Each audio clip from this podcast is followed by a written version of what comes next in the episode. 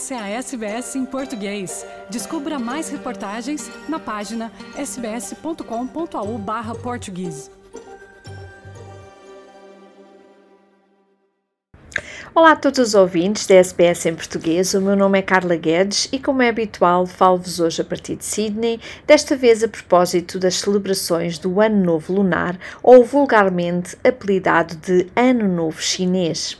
O Ano Novo Lunar é uma parte enraizada da cultura australiana. A versão de Sydney, por exemplo, é considerada a maior celebração deste tipo fora da Ásia.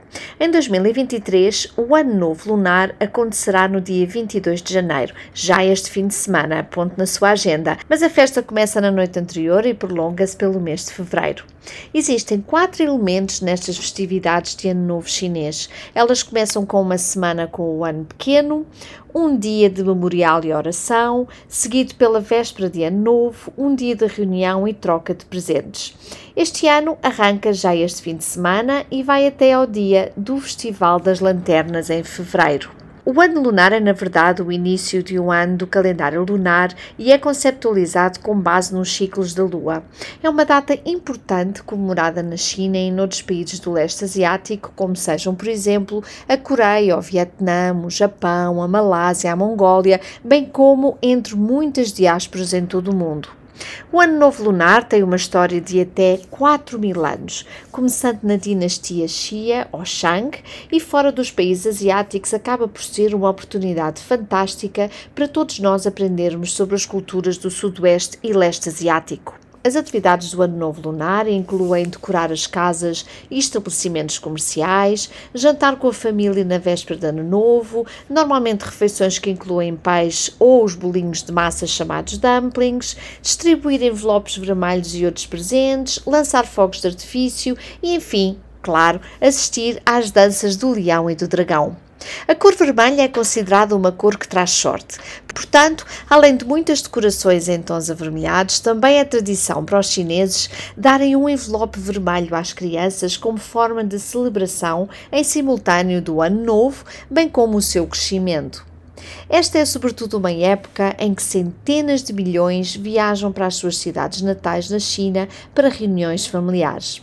Importante referir também que, embora a China moderna use o calendário gregoriano, o calendário chinês tradicional também é amplamente usado na China e entre os chineses que vivem no estrangeiro, pois é aquele que inclui os feriados tradicionais, como sejam o Ano Novo Lunar Chinês, o Festival das Lanternas e o Festival Qingming.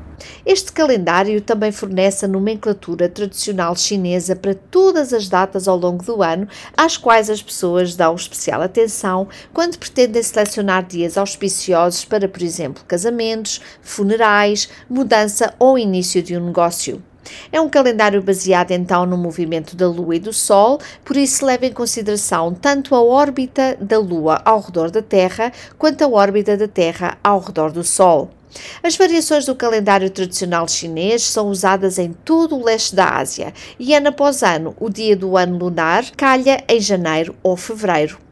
E quando os académicos pesquisam esta tradição da dança do leão, por exemplo, eles realmente investigam milhares de anos na história e há muito que sabemos que muitas das tradições, religiões, músicas e artes chegaram à China a partir do que hoje chamaríamos de Ocidente ou países da Ásia Central, todos eles geograficamente expostos ao longo da famosa Rota da Seda.